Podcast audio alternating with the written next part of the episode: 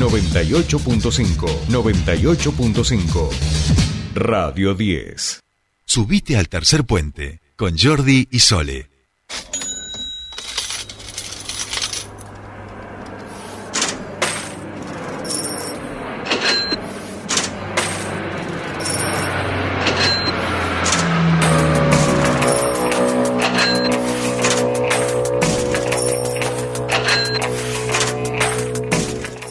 Bien, continuamos con más tercer puente y eh, bueno, la economía es como el tema de cada día en nuestro país. Ayer eh, eh, se suponía que iban a cambiar otra vez el ministro de Economía, todos habíamos entrado casi en pánico, fue desmentido por masa a través de, Twitter, pero si nosotros la estamos pasando mal, que entendemos poco y nada, aunque entendemos mucho comparado a otros países, el, ciudadano común de a pie de este país, imagínense quién sabe de economía en esta región, quién más sabe de economía en esta región, Fernando Esponiaski, que ya está en comunicación con nosotros. ¿Cómo va, Fer? Buen día. ¿Qué tal, Sole? Buen día para vos y la audiencia. Eh, bueno, eh, estamos en un momento realmente que no no se sabe que baja, que sube, el, no se sabe qué tipo de, de, cambio vamos a tener, se hacen manotazos de ahogado, pero en el medio aparecen ciertas buenas noticias o no se sabe que los organismos internacionales de crédito siguen confiando en nosotros y dicen que nos van a dar préstamos. Bueno, eh, ¿Cuál es el panorama a grandes rasgos? Porque realmente es complejo, Fer. Eh, imagino si nosotros estamos preocupados, lo preocupado que, que estarás vos, que lo entendés todo un poquito más. Sí, indudablemente que eh, todas estas incertidumbres, idas y vueltas, marcas y contramarcas no hacen nada bien a la economía, ¿no? la economía que ya está que ya está golpeada y si encima le agregas más incertidumbre, más desconfianza, obviamente eso es terrible. Vos imaginate que ayer fue un día de rumores que Massa primero iba a la jefatura de gabinete, después el ministro de Economía, cuando Bataki recién estaba bajando del avión de, de volver de Estados Unidos a una reunión con el Fondo Monetario y otros organismos de crédito como el BID y eh, otros inversores de, de, la Argentina, muchas empresas de energía. Entonces eso genera obviamente un ruido por todos lados, ¿no? Así que esa, esos condimentos no, no, no hacen bien una economía muy muy convulsionada como la que ya ya tenemos en nuestro en nuestro país. Y bueno, por supuesto que uno mira atentamente qué es lo que ocurre y es cierto que hay algunos eh, organismos multilaterales que todavía, por cuestiones de convenio también, eso no es que de la noche a la mañana se terminan, sino que siguen eh, cumpliendo y comprometiendo fondos para el desarrollo de nuestro país, ¿no es cierto? Eh, así que eso sí se puede leer, digamos, como una buena noticia en un contexto muy, muy convulsionado. Eh, y bueno, y el gobierno sigue, viste que ahora sale lo del dólar soja, uh -huh. sigue tratando de encontrar la vuelta para que los productores eh, agroexportadores liquiden divisas, eh, liquiden dólares, que es lo que Argentina necesita. Eh, bueno, y ahora creó entonces esta especie de, de dólar de soja especial para esos sectores, eh, porque hay allí grandes niveles de especulación sobre todo, ¿no? Se dice que tienen como 20 mil millones de dólares, otros cálculos dicen 14 mil, 15 mil, y obviamente presionan para una devaluación futura porque se beneficiarían, ¿no? Con los granos que tienen en sí la bolsa, que por otra parte los pueden tener durante dos años así, en esas condiciones. Así que todo eso genera tensiones eh, excepcionales, extraordinarias en el, en el mercado, y bueno, y es lo que vemos con las variables que van y vienen, uh -huh. suben y bajan y bueno, no, no se termina de estabilizar.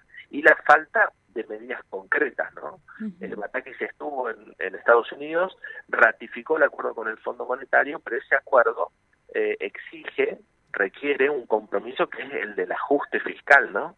Ir en la búsqueda del equilibrio fiscal. Y eso van a tener que decidir cómo lo van a hacer, porque eso implica una reducción del gasto público. Entonces hay que ver por dónde va a pasar ese ajuste, de qué magnitud va a ser eh, y si Argentina lo va a poder soportar, ¿no? Con los niveles de pobreza y de indigencia que tenemos y una pérdida de poder adquisitivo muy fuerte. Así que eh, al regreso de la ministra se supone que se iban a disponer nuevas medidas, hasta acá no ocurrió, pero ayer ocurrió lo demás. Así que ahora hay que ver cómo sigue este, este tema y finalmente quién es el que se pone al mando del Ministerio de Economía o de la Jefatura de Gabinete o eh, bueno, si el gobierno finalmente termina con todas estas idas y vueltas y eh, transmite un mensaje primero unívoco en el mismo sentido eh, y que dé cierta certeza y, certidumbre a, todos nosotros más allá del mercado. Sí, sí. Pensaba, Fer, eh, si hablábamos hace un mes atrás de que podíamos llegar al 90% de inflación anual, ¿podemos llegar a, superar el 100 y, y, hablar de hiperinflación este año con o el panorama que hoy tenemos? Sí.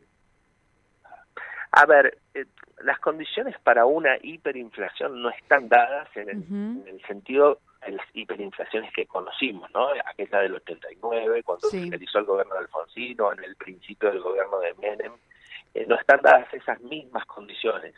Eh, pero obviamente 90% de inflación es una inflación tremenda porque es de las tres principales del mundo, ¿no? Eh, y e imagínate que planificar o proyectar con ese nivel de inflación es muy difícil.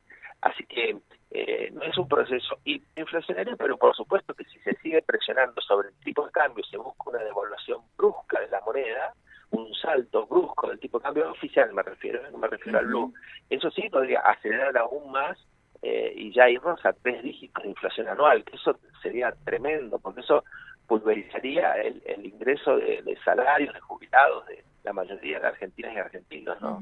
Así que eh, hay que ver qué, sucede en los próximos días, Solo. Yo creo que es muy importante que el gobierno retome la iniciativa política, ¿no? Porque siempre recordemos que la política y la economía van de la mano. Y esta es una crisis económica, sí, es cierto, pero tiene un fuerte trasfondo político. Política, exacto. Me, parece que es una cuestión más política. Si el gobierno logra eh, aunar criterios en términos eh, políticos y retoma la iniciativa política, bueno, va a tratar de llevar tranquilidad a distintos sectores de la economía. Pero si sigue tan convulsionado, eh, eso puede generar muchos inconvenientes en la economía real. Fíjate que hoy no hay precios, no hay entregas de materiales, no, claro. no hay precios de reposición, no hay nada. Y eso obviamente que genera tensiones por todos lados. Eh, y siempre están los devaluadores, el club de los devaluadores, ¿no? que pretenden una devaluación grande para licuar sus pasivos y para maximizar sus ganancias, eh, sobre todo los que exportan básicamente, y pero eso en la economía real sería tremendo porque aumentarían los precios muy, muy fuertes. Sí, yo imagino que, y capaz que ya lo dejamos porque estamos sin tiempo, pero eh, lo dejamos para la próxima, pero pensaba, eh, cuando dijo Batakis al inicio, creo que a los tres días, cuatro de asumir, dijo, estoy cómoda con el tipo de cambio, ¿a qué se refería? Sí, ese día que ella salió, fueron grandes lineamientos, ¿no? Sí. Dijo, estoy cómodo con el tipo de cambio, pero no dijo cómo evitar una devaluación brusca. Claro. Dijo, vamos, estoy, estoy a favor o somos amigos del equilibrio fiscal, pero no dijo cómo lo va a hacer. Eh, me parece que dio como un decálogo de, las buenas de las buenas acciones, ¿no? Me parece que fue eso. Fue decir, bueno, este es nuestro camino, estamos de acuerdo, me gusta esto, pero eh, no dijo ni cómo. Entonces, obviamente, el mercado en ese sentido es, es implacable y lee esos mensajes y lee entre líneas y dice, bueno, bárbaro, está buenísimo como expresión, eh, pero no, no, no, está diciendo el cómo lo va a hacer. Y acá lo que hay que resolver es cómo Argentina se encamina entonces a un camino de equilibrio macroeconómico. Y eso no es lo que todavía el gobierno no logró explicitar en, dos años y medio que lleva de gobierno. Y bueno, las consecuencias son las que estamos viviendo. Así es, así es. Bueno, eh, ahí eh, el título en ahora en las noticias Fer eh, dice se espera que liquiden cuatro mil millones de los del campo. ahí es la noticia del Banco Central. Eso es lo claro, porque eso es lo que aspira con este dólar soja, que es un intermedio, ¿no? Es una especie de dólar de 280, 290 pesos que es un mix en una operatoria técnica bastante compleja, donde les permite liquidar una parte eh, con el dólar solidario, si se quiere, eh, y otra parte hacer una colocación en un banco, eh, el 70% en una colocación en un banco, pero atado a la devaluación futura, con lo cual les daría cierta tranquilidad de que no van a devaluar. Pero bueno, de, aquí a que lo hagan, ¿viste? Ojalá que lo hagan porque esos, dólares son absolutamente necesarios en la Reserva Central. Así es. Fer, muchísimas gracias, que termine bien la semana, nos encontramos la próxima. Gracias, Sole, un abrazo. Un abrazo. Fernando Spoliaski con la economía aquí en Tercer Puente.